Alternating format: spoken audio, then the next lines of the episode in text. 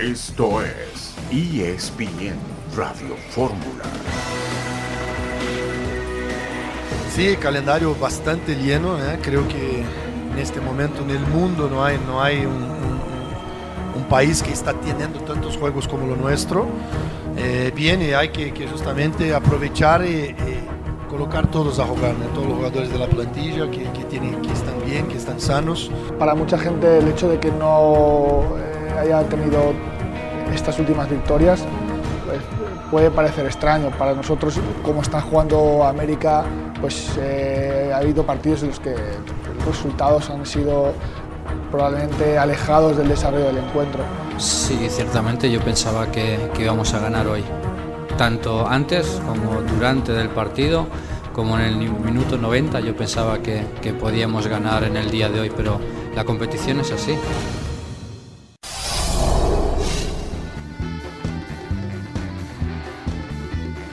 ¿Cómo están? ¿Cómo están? Buenas tardes y bienvenidos. Bienvenidos a ESPN eh, Radio Fórmula. Con el gusto de saludarles este miércoles 21 de febrero. Muchos, muchos temas que nos ha dejado no solamente el eh, fútbol mexicano, sino también fútbol europeo, el tenis con el abierto de los cabos. De todo esto y mucho más estaremos platicando a lo largo de los próximos minutos. Don Jorge Pietrasanta, ¿cómo estás, Pietra? Buenas tardes. Hola, don Mauricio May, muy bien, muy bien, muchas gracias. Un saludo para todos aquí en E ESPN Radio Fórmula. Saludamos en un momento más a, al gran Rafa Puente. Pues qué, qué mal partido de las Chivas, ¿eh? de las Chivas ayer contra Necaxa.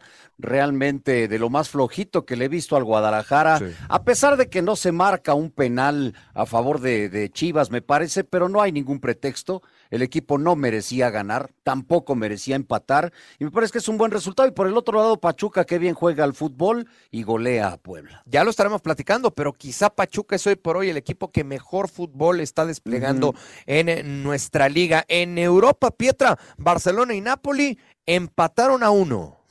Empataron a uno, me parece un buen resultado para el Barcelona porque el juego fue en Napoli. Napoli acaba de, de correr a su director técnico. Está pasando por un muy mal momento el campeón de la liga italiana y entonces el partido termina empatado a, a uno. También se enfrentaron Porto y Arsenal y gana el Porto uno por cero con gol de último momento de Galeno. Em, según mis reportes, no jugó Jorge Sánchez, se quedó en la banca, pero el Porto le pega al Arsenal en el estadio do Dragao 1 por 0. Sí, esa es la sorpresa. La sorpresa, el Porto le ha pegado al Arsenal. Veremos si esta ventaja es suficiente para jugar el partido de vuelta en Londres. Saludo también con mucho gusto a Rafael Puente. ¿Cómo está, Rafa? Buenas tardes. Un gusto saludarte a ti, a Pietra y por supuesto a toda la gente que, que nos escucha. Y bueno, pues sí, les, ahí bien comentaban, ¿no? Creo cosas interesantes para platicar de lo de Chivas, que es eh, evidente que el equipo ha venido a menos y creo que ha sido el peor partido que ha jugado en lo que va el torneo. Muy bien Pachuca, sobre todo los dos últimos partidos, ¿no? Frente a América creo que hizo un partidazo, le ganó jugando de local. Y ahora, pues nada, nada sencillo, ¿eh? ir a Puebla y hacerle cuatro de visitante. Me parece que habla del buen trabajo de Almada, el buen momento de este pa Pachuca. Y que bueno, pues viene a apretar fuerte, ¿no? La situación en la parte de, arriba de la tabla y lo del Barcelona con Napoli se había puesto adelante con gol de Lewandowski y luego Uchimen en una, me parece que un, un descuido de Íñigo, la, del central, se deja superar sin mayor dificultad para el delantero de Napoli y ahí se empareja el partido y así queda buen resultado, pero pudo haber sido mejor. Hoy en el eh, fútbol mexicano juegan Toluca contra Santos, América contra Mazatlán y León contra Cruz Azul. Hablando de otros deportes en el Abierto de los Cabos, entran a escena Tsitsipas, Casper Ruud y Alexander Zverev. También, por supuesto, en cuanto regresemos del corte, tendremos información con César Caballero de las Águilas del la América. Pausa y volvemos con más.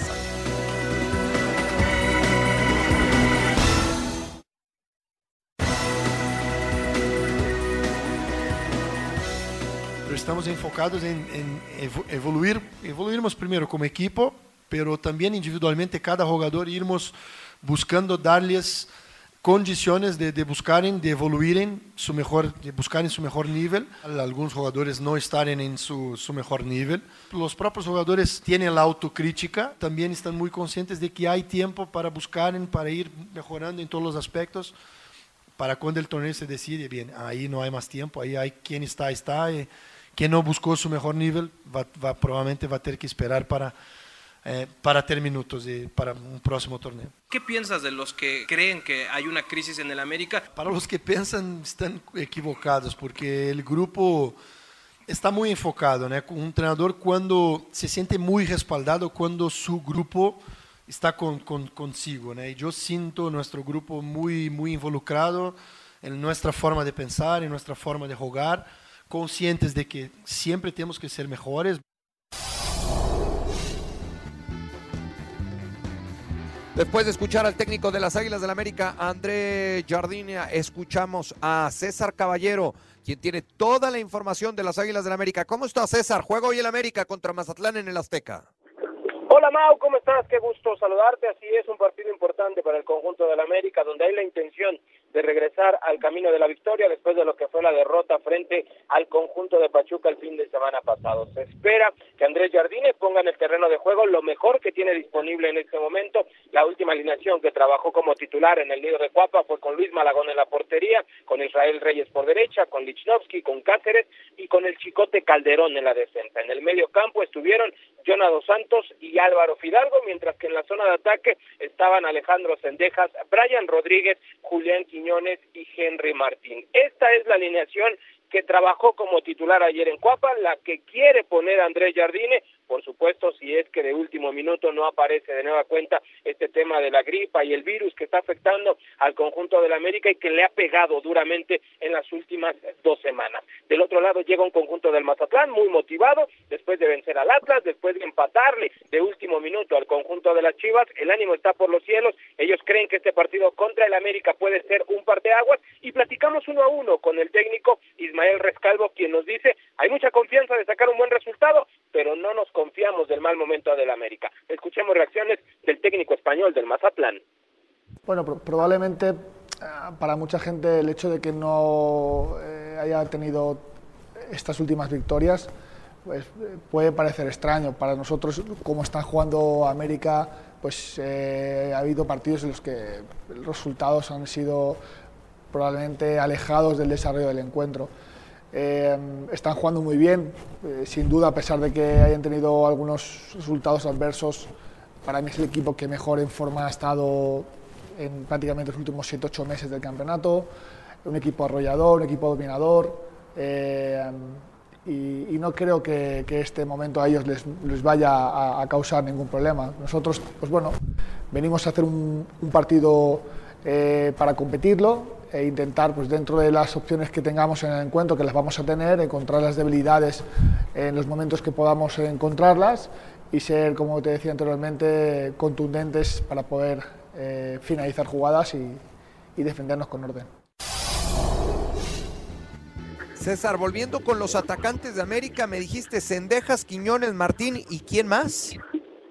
Mira, de, los, de los atacantes que estuvieron en esta última práctica como titulares fue Cendejas por derecha, Brian Rodríguez por el lado izquierdo, que tuvo muy buenos minutos ante el conjunto de los Tuzos del Pachuca, realmente de inmediato se notó su presencia, Julián Quiñones como media punta y delante de ellos Henry Martín. La bomba estaba para ir de titular el sábado pasado frente a los Tuzos, sin embargo también tuvo algunos síntomas de resfriado como fiebre, dolor de cuerpo, sin embargo él sí tuvo la oportunidad de por lo menos ir al banco de los suplentes y jugó 10 minutos ante Pachuca. Se espera que hoy esté de inicio ahora sí comandando el eje del ataque americanista. Hay buenas noticias también con el tema de Diego Valdés. El chileno está eh, prácticamente recuperado de sus problemas musculares, estaría como una opción de cambio en la banca de los suplentes y quizás con la oportunidad de tener minutos, vamos a ver cómo se presenta el partido porque al América le viene una franja importante de encuentros que incluye el clásico joven contra Cruz Azul y esa triada de partidos frente al cuadro de Chivas por CONCACAF y por Liga MX.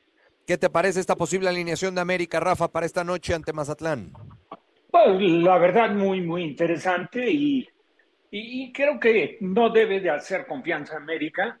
Digo, Mazatlán, por supuesto que, que está dentro de lo presupuestado para ganarle tú, América jugando de local, pero, pero bueno, los partidos hay que jugarlos, hay que aplicarse. Creo que América sí está por debajo del nivel que tuvo el torneo anterior y que lo llevó a la conquista del campeonato, eh, pero tiene material de sobra. Lo de, lo de Brian me parece inteligente. ¿eh? Empezar, yo creo que Brian había mostrado el torneo anterior, pero con mucho que tenía capacidad de sobra para ser titular por ese sector izquierdo. Es rápido, es encarador, es atrevido, tiene, pues la verdad, buen disparo también. O sea, es, es un jugador que tiene gol y me parece que para América, en, en la idea de que regrese Henry y naturalmente que juegue atrás del Quiñones, pues con Cendejas y con Brian, pues tiene un potencial interesante para ir a buscar la victoria. César, lo de Richard Sánchez y Néstor Araujo, entonces los dos positivos a COVID, ¿verdad? Mira, lo de Richard Sánchez y Néstor Araujo sí están enfermos de temas respiratorios. No es que estén eh, contagiados de COVID. He estado investigando al interior de las fuentes del Club América. No han confirmado casos de COVID tú lo sabes, Mau, tú eres periodista, hasta que no tengamos una confirmación nos podríamos atrever a decir que tienen el virus de COVID-19, lo que es una realidad es que sí han sido afectados por esta epidemia de gripa que le ha pegado a la América en las últimas dos semanas, donde han pasado el Cabecita Rodríguez, Sebastián Cáceres, Luis Fuentes, ahora Richard, Araujo, Leo Palestina, el tercer eh, portero, entonces lo más probable es que no van a estar el día de hoy, vamos a ver cómo evolucionan en próximos días, Néstor Araujo incluso trae estos problemas de resfriado desde el fin de semana pasado. Perfecto, César, que tengas buena cobertura en la cancha del Estadio Azteca. Fuerte abrazo. Un abrazo, Mau, que estés bien. Obligado hoy Jorge Pietrasante, el América, a ganar, a gustar y a golear. Ganar y gustar, sí. Ganar y gustar, sí. Mazatlán viene de un inspirado empate con el Guadalajara. Eh, le, cuesta mucho trabajo a Mazatlán venir a la capital de la República Mexicana, ¿no? Ya sabemos que Tijuana y Mazatlán es de lo que sufren, ¿no? Por venir de nivel del mar a, a jugar acá. Entonces, el América obviamente sale como el gran favorito, no sé si para golear, pero el gran favorito con el plantel que me digas, ¿no? ¿Quiénes son los laterales? Entonces van a jugar los Reyes. Sí, eh, no, Reyes y Chicote. Reyes y Chicote. Reyes y Chicote, sí. Yo por ahí también había escuchado que había la posibilidad de que jugara Chava Reyes por la lateral izquierda. Vamos a ver, ¿no? Esa es la que nos da el, el buen César, que es el más cercano al equipo de América. Eh, lo que no me agrada mucho es que el técnico Jardiné abra paragüitas y diga que la Liga Mexicana. Desafortunada declaración, ¿eh? Oye, ¿cómo, ¿cómo, que la Liga Mexicana es la que más partidos tiene en el mundo? O sea, ¿de qué me está hablando? ¿Dónde están las ligas europeas, verdad? Entonces, el plantel que tenga el América pues eh, ese, yo creo que el técnico menos, eh, no sé si indicado, pero que el que el que menos puede decir junto con eh, los planteles de Tigres y de Rayados que tienen muchos partidos porque es abrir paragüitas. Sí, no, no tenía por qué decir eso Andrés Jardinel, técnico de las Águilas de la América. Rafa, escucho tu comentario antes de ir con la información de las Chivas. Nada, para nada. Digo, porque pues tampoco se trata de justificar ni intentar engañar.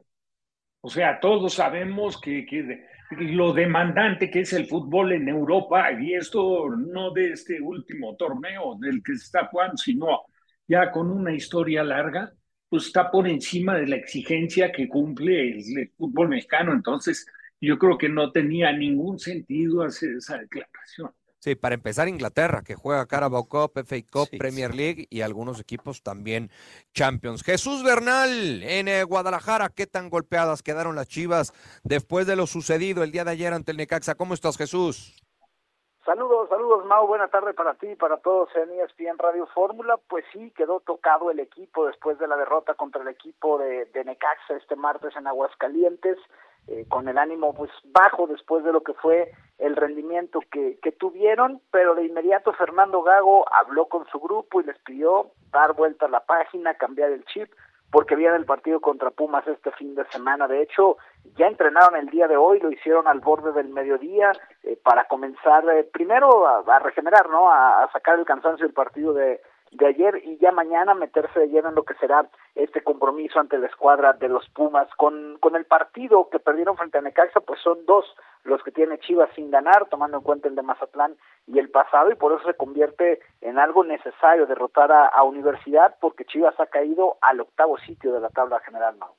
¿Podemos calificar el partido de ayer, Jorge Pietrasanta, como el peor de la era Gago? Sí, sí, definitivamente no, no tenía llegada, no tenía disparo a gol, por lo menos en los otros partidos hablabas de la falta de contundencia en algunos juegos, ¿no? Pero, pero de que en la mayoría de ellos habían sido mejores al rival, incluidos muchos minutos ante Mazatlán, pero lo de ayer, lo de ayer fue verdaderamente triste, la demostración del, del Guadalajara, y además, bueno, le viene el fin de semana un partido bien complicado contra los Pumas, ¿eh? ¿Cuánto tiempo le queda a Sepúlveda, Altiva Sepúlveda para para poder volver a la actividad de Jesús?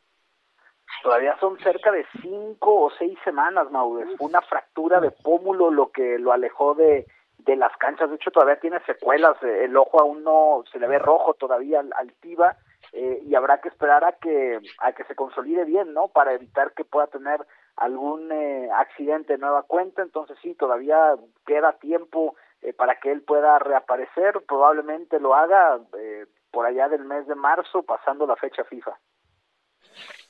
Bueno, no te despedimos, no te despedimos Jesús, porque todavía hay un, par de preguntas que tenemos respecto al Guadalajara, pero se nos viene el corte en 20 segundos. También eh, volviendo del mismo, quiero escuchar la opinión eh, de Rafa Puente acerca de lo presentado el día de ayer en Aguascalientes por parte del equipo que dirige Fernando Gago. Pausa y volvemos con más del fútbol mexicano.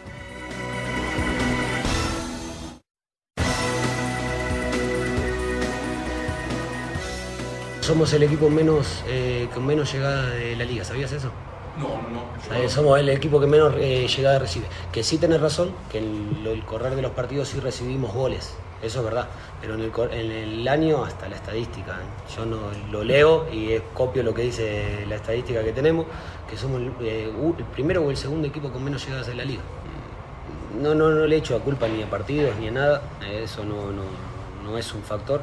Creo que hoy el equipo no estuvo con el juego necesario para poder controlar el partido. Entonces, al no controlarlo, tuvimos muchas transiciones, tanto de nosotros y de ellos, y eso da la sensación que el equipo no lo dominó.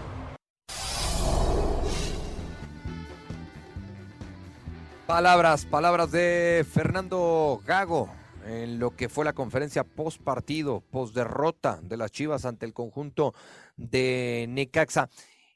Si tuviera que moverle Jesús Bernal, Fernando Gago a su plantel para presentar algo distinto ante Pumas, ¿por dónde podría empezar? Y te hago esta pregunta respecto a lo que tenga disponible Fernando Gago, entendiendo que en ataque y en defensa tiene lesiones. Sí, Mau, es, muy complicado porque son seis bajas las que tiene el Guadalajara. Tiva, Raúl Martínez, Carlos Cisneros, Chicharito Hernández, José Juan Macías, eh, bueno, cinco, porque Leonardo Sepúlveda ya pagó su partido de suspensión. Entonces, eh, sí, no, no hay mucho de dónde echar mano. Una de las opciones, aunque habrá que ver si, si sigue dándole para adelante con Mateo Chávez, que, que ayer tuvo un juego complicado, es utilizar a quien llegó como refuerzo, José Castillo, que llegó como lateral derecho, pero Fernando Gago lo ha convertido en la competencia directa de, de Mateo Chávez, de este canterano del equipo del Guadalajara. Esa es una de las opciones. Y, y la otra, pues, es poner a Kate Cowell de titular, ya sea como nueve en lugar de Marín, que lo ha utilizado, o como extremo en lugar de Pavel Pérez. O sea, en realidad, con estos cinco futbolistas que están fuera del equipo, las opciones se, se reducen eh, bastante porque no hay mucho para de dónde poder modificar para este compromiso. Sí, ese es, ese es, el problema que tiene el Guadalajara, aparte con, con eh, doble competencia y, y, la poca posibilidad que tiene para rotar eh, Fernando Gago. ¿Algo más respecto al Guadalajara, Jesús? Nada más eh, señalar, le quedan dos eh, sesiones de trabajo, hoy hicieron regenerativo, ya mañana se pondrá un poco más al tema de, de hacer correcciones y ver el fútbol, por lo general el viernes le gusta a Fernando Gago hacer eh, táctica fija también, entonces bueno, estará enfocado en esa parte, pero también el día de hoy levantando mucho el ánimo del plantel, insisto, mencionándoles que hay que dejar atrás en el pasado lo que ocurrió con Necaxa el día de ayer. Perfecto, Jesús, muchas gracias. Fuerte abrazo hasta Guadalajara. Hasta luego, saludos. Abrazo para Jesús Bernal con la información de las Chivas. Rafa, ya decía Pietra que eh, la derrota de Chivas el día de ayer ante el Necaxa ha sido la peor derrota y la peor presentación del equipo de Fernando Gago. Ya como hablamos de Guadalajara o ya de lo que hablamos de Guadalajara, paso al tema Necaxa. ¿Te sorprendió cómo jugó ayer el equipo dirigido por Fentanes, Rafa?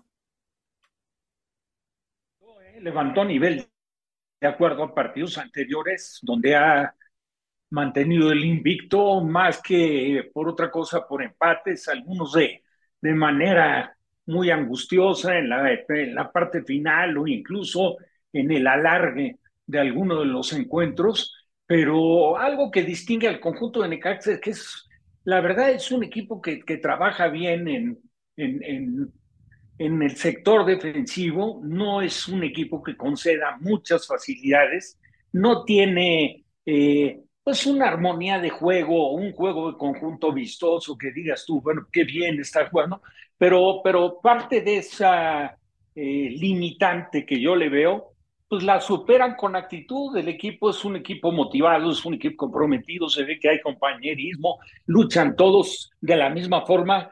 Eh, ahora se ha visto en este torneo, para mi gusto, respaldado con, con el portero argentino, que bueno, no tengo el apellido ahorita, pero que me parece que ha cumplido eh, buenas actuaciones, ha sido importante, sí, exacto. Y por ahí tuvo un accidente, ¿no? Que le puede suceder a cualquiera, en un autogol que él mete, pero pues cuando lógicamente por el, por el el tipo de jugada que se presentó, él le perdió la vista después de rechazar a la pelota y a la hora de girar para intentar reencontrarse y quedarse con ella, la tocó de manera accidental con el talón y metió, metió un autogol. Pero en general yo creo que Necaxa, eh, pues digo, no apuesta a mayores cosas, pero también eh, de esa forma se trabaja un poco en desventaja a Mau y, y Pietra porque vende los mejores jugadores. Entonces, estar padeciendo eso torneo a torneo, pues es, digo, al club sí le representa un buen ingreso económico, pero deportivamente, pues sí concedes algunas ventajas y le complicas el trabajo al cuerpo técnico. Sí, Sí, sí, le desmantelan los equipos cada que hay una buena campaña en Necaxa al entrenador en turno. Ayer, eh, Pietra, de no ser por ciertos lapsos de partido en donde mejora Guadalajara, eh, sobre todo esos últimos 10 del primer tiempo, de ahí en fuera, Necaxa prácticamente superior. Ah, sí, fue, fue superior. Superior. Hablo yo de la jugada que pudo marcarse como penal, pero, pero el merecimiento no era para el Guadalajara, honestamente. Cowell no encontró espacios. Eh, Fentán es un eh, entrenador que maneja bien a sus equipos desde mi perspectiva y lo hace bien con, con Necaxa. Fíjate que, pues, eh, aunque sea con este partido más, pero en este momento tiene los mismos puntos que el América y que Tigres. O sea, si es para destacarlo de Necaxa y uno de los dos equipos que se mantiene invicto en el torneo. Además, bueno, le viene una super prueba este viernes, va a enfrentar a Pachuca. Va a enfrentar a Pachuca eh, que es de los que mejor está jugando. Ahí es donde vamos a ver si, si puede mantener el invicto Necaxa, ¿no? Con la velocidad, la dinámica y el juego del equipo de Almada. Sí, para mí Pachuca el equipo que mejor fútbol está desplegando. Para mí igual. el fútbol mexicano. Hoy también juega Cruz Azul. Cruz Azul va a jugar allá en León. En algo, en algo que a mí no me, no me gusta, no me convence que jueguen equipos importantes. A ver, prácticamente ningún partido se debe de empalmar. Cuando estamos hablando de equipos importantes, deben de tratar de evitarlo lo más que se pueda. Hoy se va a empalmar a las nueve de la noche el partido de Cruz Azul contra León y el América contra Mazatlán en la cancha del Estadio Azteca. Para información de la máquina, saludamos con mucho gusto a León Lecanda. ¿Cómo estás, León? Buenas tardes. Muy bien, querido Mauricio, un fuerte abrazo. Saludos a todos en ESPN Radio Fórmula. Eh, bueno, pues Kevin Mier a última hora tomó el vuelo hoy para viajar a León, Mauricio, y poder jugar el partido de esta noche contra la Fiera. Eh, tuvo una infección estomacal, no pudo viajar el día de ayer con el resto del equipo, pero hoy el portero colombiano se sintió mejor y lo que me dicen es que está considerado para jugar eh, como titular en el equipo de Martín Anselmi, que viene con una muy buena racha y los escuchaba con mucha atención, ¿no? Yo creo que entre Pachuca y Cruz Azul son los dos equipos que mejor fútbol han desplegado en el torneo. Justo ayer los Tuzos con la goleada le arrebatan el hidrato general, pero Cruz Azul si gana esta noche vuelve otra vez a tomar la punta del torneo eh, al que ya estamos llegando prácticamente a la mitad. ¿Y por qué es importante para Cruz Azul? Porque justo en este momento del torneo viene, digamos, lo más difícil del calendario, ¿no? Está León, que es un equipo que ha tenido altibajos, pero siempre peligroso en casa. Viene el clásico con América el sábado en el Estadio Azteca. Después Chivas, que han perdido gas, pero que iniciaron bien con Fernando Gago en las primeras fechas. Santos, que acaba de cambiar de técnico con la llegada de Nacho Ambriz. El sorprendente Necaxa y también el sorprendente Pumas para después el partido contra Monterrey. Así que si uno ve, digamos, el calendario, incluyendo la victoria ya del sábado contra Tigres, pues sí, el equipo de, de Anselmi tendrá pruebas duras en estas próximas semanas. ¿Será Nacho Rivero quien eh, supla a Dita en esa línea de tres centrales, León? Me decían que hasta hoy lo iba a decidir Anselmi, Mau. Es una excelente pregunta porque justo, ¿no? Cruz Azul no va a apelar, entonces Dita se pierde los partidos con León, América y Chivas. Trabajó dos formas. En la línea de cinco en ambas, con Eric Lira de líbero, Gonzalo Piovi de central por izquierda y Rodrigo Huescas de lateral derecho. Sin embargo, hay dos posibilidades, o que sea Nacho Rivero el que juegue del central por derecha o que sea Carlos Salcedo. A mí me dicen, de última hora parece que es el titán el que va a jugar en esa posición y por lo tanto Nacho Rivero pasa a la lateral izquierda para adelantar a Rodolfo Rotondi en un 5-2-3 con Charlie Rodríguez, Lorenzo Farabelli haciendo eh, la función de volantes eh, mixtos, por derecha Uriel Antuna, por izquierda el que ya mencioné, Rotondi, y en punta Ángel Sepúlveda. Ok, de todas, todas mantendría una línea de, de, tres centrales, ¿cierto? Correcto, correcto, Mauro, correcto. Y también, bueno, mencionar hoy brevemente que fue intervenido ya eh, de forma exitosa Gabriel El Toro Fernández. Se tardaron 11 días en llevar a cabo esta cirugía en la clínica del doctor Rafael Ortega en Guadalajara porque justo el especialista eh, en rodillas estaba fuera de México, estaba en un congreso y lo que me dicen es que bueno querían que, que él fuera el médico que operara al toro. Cruz Azul no va a traer ya ningún refuerzo para reemplazarlo antes del 8 de marzo, se van a esperar al verano, Mau, para traer incorporaciones. León, por último, si juega Salcedo como marcador por derecha y Rivero como lateral por ese costado, entonces ¿Huescas iría a la banca? No, no, no. Lateral izquierdo Nacho Rivero, Huescas como lateral derecho, la línea Ah, de tres ok. con Salcedo, Lira y Ah. Ajá. Entonces, y al que a la adelanta- banca Gutiérrez. Y a la banca Alexis Gutiérrez, exactamente. Perfecto, perfecto. León Lecanda, te mando un fuerte abrazo, como siempre, muy oportuna la información de Cruz Azul. Muchas gracias, Mau. Fuerte abrazo, saludos. Rafa, has elogiado mucho la flexibilidad, el buen funcionamiento y el trabajo de Martín Anselmi con Cruz Azul. del plantel, ¿no? O sea, no es fácil, la verdad, ¿eh? Yo, yo, a mí sí me ha dejado gratamente sorprendido que en tan poco tiempo haya asimilado el plantel lo que pretende el técnico, porque no es obra de la casualidad y no es que te lo ofreciera a lo mejor en un partido medio tiempo.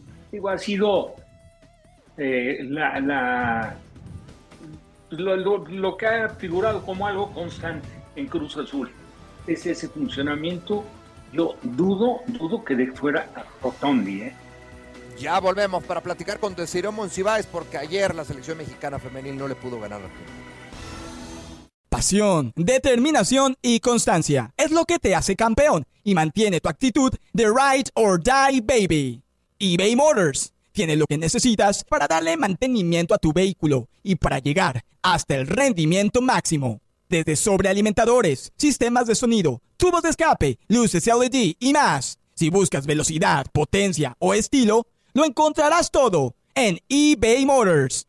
Con más de 122 millones de piezas, siempre encontrarás justo lo que buscas. Y con Guaranteed Fit de eBay, tienes la garantía de que tu pieza quede perfectamente a la primera o se te devuelve tu dinero. Porque con eBay Motors, quemas llantas y no tu dinero. Con las piezas que buscas, a los precios que quieres, tu auto se convertirá en el MVP que te dará el triunfo. eBay Motors. ebaymotors.com. Solo para artículos elegibles se aplican restricciones. siento que el partido no nos dejó tener la, la continuidad en el juego para ganar confianza generando ese tipo de situaciones y según se iba acercando el final del partido, pues nosotros más queríamos ganar independientemente de la forma. Tendré que ver el vídeo, pero tampoco creo que el 0-0 sea justo eh, para, para, México. Yo confío en este equipo y, estoy convencido de que va a dar muchas alegrías a, los aficionados. Hay algo que, que nunca eh, se ha renunciado desde el minuto 1 hasta el minuto 97 y es tratar de ir a por la victoria, tratar de ganar todas las disputas, tratar de presionar, eh, intentarlo. Yo creo que eso es parte del carácter mexicano que se tienen que sentir identificados los aficionados con estas jugadoras. No vamos a dejar de, intentarlo, jamás nos vamos a dar por perdidos y es cuestión de tiempo, pues que les demos una alegría. Yo espero que sea el próximo día.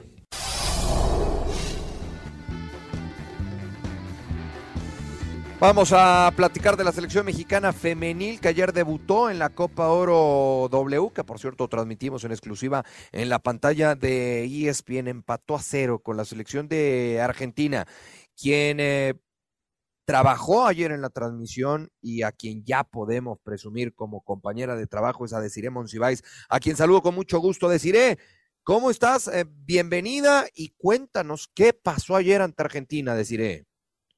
Mauricio, qué gusto saludarte nuevamente.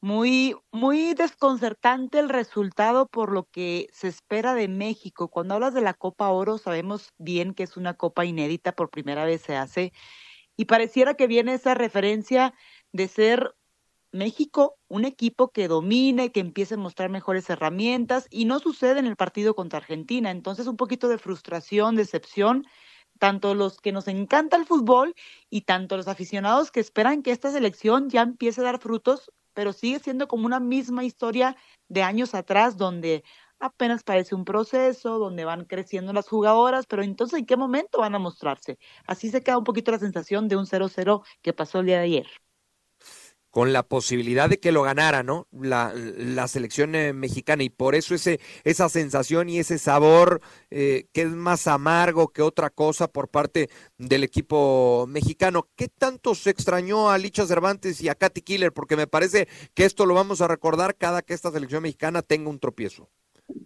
Sí, sin duda son referentes importantes para nuestra liga mexicana que apenas tiene siete años en marcha. Sabemos que son 20 seleccionadas que, que, militan en, en, diferentes clubes de México, pero yo creo que no es tanto que se extrañe a las, a las figuras que son las delanteras de la liga, que sabemos que le hace falta gol a México, pero parece algo como más inoperante en la zona media de la selección. Escuchábamos a Pedro López diciendo, bueno, es que parece que los minutos avanzaban y el hambre era de querer meter gol por parte de las mexicanas. Eso se aplaude, está increíble, pero si no tienes algo que opere correctamente en media cancha, ¿quién va a surtir balones a estas delanteras que necesitan de ese balón, ya sea filtrado por centros, desmarques? Aunque lleves a las mejores delanteras de México, que se supone que lo tienes que hacer en una selección nacional, pero no tienes quien surta esos balones, creo que se empieza a quedar un equipo chato, un equipo que queda a deber, que no concluye las, las jugadas en la zona de tres cuartos de cancha, en la zona de definición, y así fue todo el partido. Argentina creo que le sabe más a triunfo porque ellos se dieron la pelota, ellas decidieron eh, meter la pierna fuerte, comprar faltas, la compró muy bien el árbitro, por cierto. Entonces creo que para ahí Argentina se lleva más de esto que México en este, en este primer duelo. ¿Qué esperar de la selección mexicana para su segundo capítulo? Pues es que es más anímico, Pedro López lo decía, bueno, el siguiente partido sin duda vamos a, a salir a ganar es lo que tienen que hacer. República Dominicana en papel, lo que dijimos de Argentina, está a modo para meterle más goles, pero ahora vamos a dormir con una calculadora porque hay necesidad de meter muchos goles, que también lo va a hacer Argentina cuando le, le toque a República Dominicana y esperar hacer el milagro siempre contra Estados Unidos, que no te metan más de dos goles o rascarle el empate o esperar un milagro y ganarle a Estados Unidos y pasar como primero de grupo o segundo de grupo y bien si nos va con esto de la calculadora, un eh, ser el segundo mejor eh, tercer lugar para pasar a la siguiente ronda. Yo creo que no merece esto México porque ya queremos que haya frutos de lo que se está sembrando en la Liga Mexicana. Y luego sigue apareciendo una estratega donde se tarda demasiado en hacer cambios hasta el minuto 65 y parece muy un equipo predecible, soso. Y yo creo que hay, hay que responsabilizar a ciertas jugadoras para que tomen ese liderato, ese protagonismo y, no solamente eh, decir que vamos a jugar mejor cuando los, los, los equipos están a modo. Perfecto, deciré, muchas gracias y mucho éxito en eh, todo este trabajo que estarás haciendo junto a la selección femenil en esta Copa Oro W que tenemos en exclusiva por la pantalla de ESPN. Saludos a la mesa y gracias la narración de Julia Hetley y el análisis de Desiree Monsiváis. Bueno, ayer Pachuca ganó, gustó y goleó otra vez, Pietra contra Puebla. Como ha sido gran parte de lo que llevamos de... Como ha sido gran parte de lo que llevamos de la temporada, Q. don, don Mauricio Q, vámonos. Sí, porque, porque es un equipo al que le aguantaron el, el proyecto, tenían muy claro cuál era el proyecto con Almada, ¿no? El torneo pasado fue malo, eh, le sirvió mucho al equipo para, para ir caminando con los jóvenes. Luego se incorpora Idrisi, Salomón Rondón, y este equipo tiene a su gran figura que es el chiquito Sánchez. Eh, eh, hace poco se hablaba de Luis Chávez. Se va Luis Chávez, queda Sánchez. me albureaste, ¿verdad? Ah, no. Ah, porque Te, escuché así algo. ¿Cómo? ya estaba yo preparado para contestarte. Y, este, y eso le viene muy bien al, fútbol de México, ver, ver, ahora que hablamos tanto de los extranjeros y la cantidad de extranjeros, ver un equipo con tantos jóvenes mexicanos que camine como camina este de Almada. Sí, muy bien trabajado por parte de Almada, Rafa. Y cuando, cuando fueron vendiendo jugadores, cuando fueron desmantelando al grupo, decíamos Almada las va a pagar, este proyecto está muy endeble, se llegó hasta escuchar la versión de que podían vender al equipo. La realidad es que Grupo Pachuca sigue teniendo uno de los proyectos más sólidos que hay en el fútbol mexicano. Que en lo futbolístico el más sólido, ¿eh? Ningún equipo produce la cantidad de jugadores y lo bien preparados que llegan a la primera división como Pachuca. Y esta temporada lo está demostrando. Es que si te pones a ver, es, desde Moreno en la portería y de ahí en adelante todos, claro, Rondón, que Rondón, aparte le atinaron justo al 9 que necesita este equipo. Un equipo que tiene una dinámica, una intensidad, eh, que mete, ejerce buena presión y tener un centro delantero con el físico de Rondón, con la experiencia, cómo juega de espaldas, cómo participa, no es nada egoísta, luego, te das cuenta, no es el jugador que quiere sobresalir, pero es un jugador muy, muy efectivo para la función que cumple, me parece que está estupendo. Y lo de Idisi, ¿no? Que, que, que en el momento yo creo que sí lo podríamos poner como el mejor jugador en lo que va el torneo. Es encarador, engancha hacia adentro, eh, sabe desbordar por la banda, cuando tiene la opción del disparo, la verdad es que lo tiene en la mente y le pega muy bien a la pelota y ya le hemos visto hacer goles cuando engancha hacia adentro y la capacidad y la claridad que tiene para buscar al que aparece como centro delantero es notable. A veces es rondón y muchas veces el que aparece, bueno, chico este Bautista, que, que ayer convirtió un par de goles, eh, cuando aparece por ahí este, Sánchez, pues, los coloca, los deja. Sí, la realidad es que el funcionamiento, el funcionamiento de, Pachuca es impecable y esto nos habla del buen trabajo del eh, señor Almada. Bueno, vamos con el gotero del fútbol mexicano, Toluca contra Santos el día de hoy, Pietra, en un partido en donde Toluca, después de lo vivido en la Liga de Campeones de CONCACAF, no se puede dar el lujo de perder.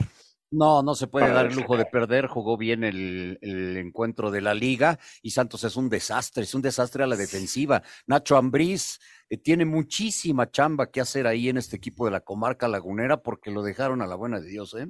Toluca empató contra Rayados el fin de semana, en el que para mí fue el mejor partido de la jornada anterior, a pesar de que no tuvo goles. Y la realidad que el empate a cero fue mucho premio para los Diablos premio para los Diablos, me parece. Lo pudieron haber perdido. Bueno, el Volpi, tiene una claro. un buen la doble. La doble. Mm. maravillosa, sensacional, pero no me desagradó tanto Toluca, ¿eh? Yo No, pensé que... pero fue mejor Rayados. Sí, pero yo pensé que para, para de, de lo que venía iba, iba a caerse el Toluca y, y sacó un buen resultado. Para mí Sí. sacó un buen resultado. Sí, de acuerdo. Nuestro productor eh, Chente Navarro, si nos puede confirmar cuando recuperemos a Rafa Puente, porque vamos a platicar también rápidamente de la selección mexicana, la selección mexicana que va a jugar un par de amistosos que ya estaban confirmados previo a lo que será Copa América contra Uruguay y Brasil. Y yo ayer les preguntaba tanto a Pietra como a Rafa, que estábamos en la mesa de fútbol picante, si recordaban algún partido de selección mexicana en la historia en un estadio de una universidad, de estos monstruosos que hay en Estados Unidos. Yo por lo menos no tengo ninguno en mente. No, no, no, no, porque hablábamos de, la Universidad de Phoenix, pero realmente no es un estadio Claro. universitario. Y ayer Rafa Puente recordaba la cantidad de partidos que ha jugado México en el Rose Bowl, que sí es uno de los estadios más grandes que hay en Estados Unidos. Me parece que están entre 90 y 95. Sí, sí, sí. Pero ese, ese estadio es básicamente para, bueno, en- hablando de nivel colegial, para tazones. Para tazones, pero sí es muy grande. de las Rosas, obviamente. pero Sí. es muy grande. Y lo ha llenado la selección Lo mexicana. Bueno, se va a jugar contra Brasil en el estadio de la Universidad de Texas. Tiene capacidad para 108 mil aficionados. Ya recuperamos a Rafa. Ayer tocábamos por encimita este, este tema fuera del aire en la mesa de fútbol picante, Rafa, y, y- y ya recordábamos que tú nos decías ayer eh, de los estadios más grandes en los que ha jugado la selección mexicana en Estados Unidos, el Rose Bowl de Pasadena, que tiene capacidad para 90, 95 mil aficionados. Bueno, contra Brasil, previo a Copa América, va a jugar en la Universidad de Texas con capacidad para 108 mil aficionados, Rafa. Ayer me lo, me lo comentaste y me sorprendiste, ¿eh? Porque digo, sí me ha tocado ver partidos de, eh, sobre todo los tazones, ¿no? Eh, colegiales universitarios, y naturalmente se ven los estadios llenos, pero así como el Rose Bowl no te da la impresión en cuanto a estructura de ser eh, un estadio que tenga la capacidad que tiene, todavía menos pensaría uno los de universidades. Y ayer me comentaste, ¿no? De algunos que has tenido oportunidad de conocer y que están por encima de los 100 mil espectadores. Ahora la selección, pues para enfrentar a Brasil, fantástico, ¿no? Que sea en un estadio eh, con esa cantidad de público, porque pues es, eh, eh, creo que es la mejor forma de enmarcar un partido en Estados Unidos entre Brasil y México. ¿no? Será todo lo que impresionante. representa Brasil y naturalmente por el cariño y el seguimiento que se le tiene a la selección mexicana. Será impresionante el eh, marco para ese partido entre la selección mexicana y la selección de Brasil. Nos quedamos todavía con Champions y algo del abierto de los cabos con Lalo Varela. Por lo pronto yo me despido, me voy a cronómetro con el señor José Ramón Fernández, pero se quedan ustedes aquí con Jorge Pietrasanta y Rafa Puente. Abrazo, Rafa. Gracias, Pietra. Adelante. Gracias, dele un abrazo grande a, a José Ramón, por favor, don Mauricio. Oye, mi, mi Saludos, querido, saludos. mi querido Rafa, la, la, la Champions, el Napoli saca un empate el Barcelona en casa del Napoli que acaba de despedir técnico y el Porto, el Porto en el Dodragao le pega al equipo de Arsenal 1 por 0 con gol de último momento de Galeno. ¿Qué te parecieron los partidos de hoy de la Champions, mi querido Rafa?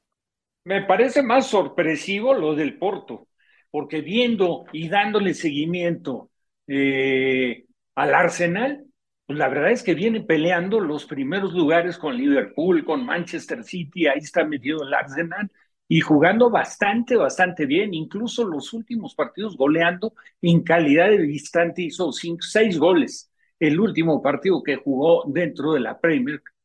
Y pues a pesar de, la dificultad que puede representar ir al Dragao a enfrentar al Porto, yo sí veía, sí le veía posibilidades, sobre todo de no perder al conjunto de, de Arteta, y bueno, pues ahí se vio sorprendido, perdió, eh, se salvó en el primer tiempo de un gol increíble, un remate de volea que pegó, pero un remate de volea, yo creo que a 50 centímetros del área chica, pegó en el poste largo, y el regreso le quedó al mismo jugador, la volvió a prender y la sacó por un costado. La verdad, perdimos una oportunidad que es difícil te encuentres una tan clara de gol.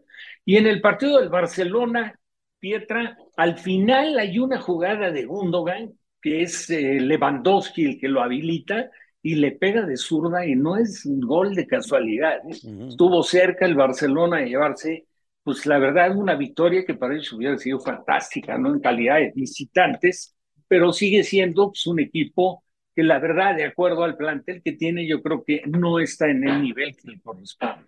Sí, sí, definitivamente, Rafa. Vamos a saludar a, al reportero de cancha, como dice Beto Murrieta, el Trotamundos. Mi querido John Sutcliffe, no me hables de fútbol, por favor. Dime dónde andas, Millón. Mi Pietra, no sabes, un saludo Rafa, también a Mau. Estamos en Vidanta, donde se va a llevar a cabo el Mexican Open. En pocas palabras, el abierto mexicano de golf. Eh, está el campeón defensor Tony Finau, una gran representación mexicana, Santiago de la Fuente, el que ganara hace una semana su pase al Masters. Y en una semana donde es importante cómo México puede mandar un mensaje al extranjero, de ven al turismo, el torneo de los cabos, el torneo aquí en Vidanta, un lugar espectacular, el torneo se va a transmitir en ESPN y en Star Plus, y pues después de una larga temporada mi pietra de NFL como pez en el agua, preparándome para estar de reportero de cancha, transmitiendo pues el Mexican Open at Vidanta. ¿A partir de cuándo, John? Mañana, Mañana temprano, por ejemplo, desde las 8 de la mañana, si ponen Star Plus, ahí pueden tener cuatro fits diferentes. Eh, el campeón defensor es Tony Finau y ojalá un latino se lo pueda llevar. Está también el argentino Emiliano Grillo. En un momento que el golf, el golf está sufriendo cuando muchos se han ido al LIV, por ejemplo John Ram que ganó hace dos años ya está jugando en el LIV. Este es un torneo que hace unos años la familia Salinas lo llevó a México, al Chapultepec, al World Golf Championship y ahora decidieron traerle este fabuloso lugar de Vidanta, el Mexican Open. Entonces hay que estar pendientes en ESPN, en ESPN 2 y en Star Plus a partir de este jueves. Estaremos muy, muy al pendiente, mi querido John. Abrazo. Abrazo y luego cruzamos apuesta en la Conca Champions, que no te dé miedo, mi Pietra. serán tres, serán tres, millón. Abrazo grande. Ya estás, abrazo. ya está, ya está. Bueno, ya hay fecha para que, para que Dani Alves conozca su sentencia final, 22 de febrero, el día de mañana, jueves por la mañana. Rafa, qué manera de terminar una carrera tan fructífera de, de Dani Alves, caramba. Para perder todo el prestigio que ganó a, a lo largo de, de, toda, de toda su carrera, porque fue en diferentes países, fue con diferentes equipos y a nivel de selección, ¿no? Ganándose el reconocimiento y el cariño de todo el mundo. Y después, bueno, pues culminó, ni siquiera la culminó deportivamente, porque se quedó a deber eh, con Pumas, ¿no? Que hicieron un gran esfuerzo para traerlo. Y la verdad, qué pena, qué triste y no quiero ser grave de mal agüero, pero todo pinta como para que la sentencia sea la larga. Sí, sí, ya para terminar, eh, Rafa, el Bayern Múnich ha anunciado que Thomas Tuchel no va a continuar la próxima temporada como técnico. La verdad es que no ha funcionado y para, por, por lo que ha hecho Alonso con el Leverkusen, pues más se nota, ¿no? Sí, y incluso ya se había filtrado, seguramente lo escuchaste, Pietra, y que y toda la gente que nos escucha, que ya había sonado como un posible reemplazo de Xavi en el Barcelona. Yo para nada creo que sea el indicado, ¿eh? Para a mí me parece, A mí me parece que no. Pues ya nos vamos, ya nos vamos, querido Rafa. Eh, muchísimas gracias por habernos acompañado aquí en ESPN Radio Fórmula. Te, te, doy un abrazo, Rafa. Mauricio, para todos los radioescuchas escuchamos mañana. Recuerden, a las 4 por Radio Fórmula.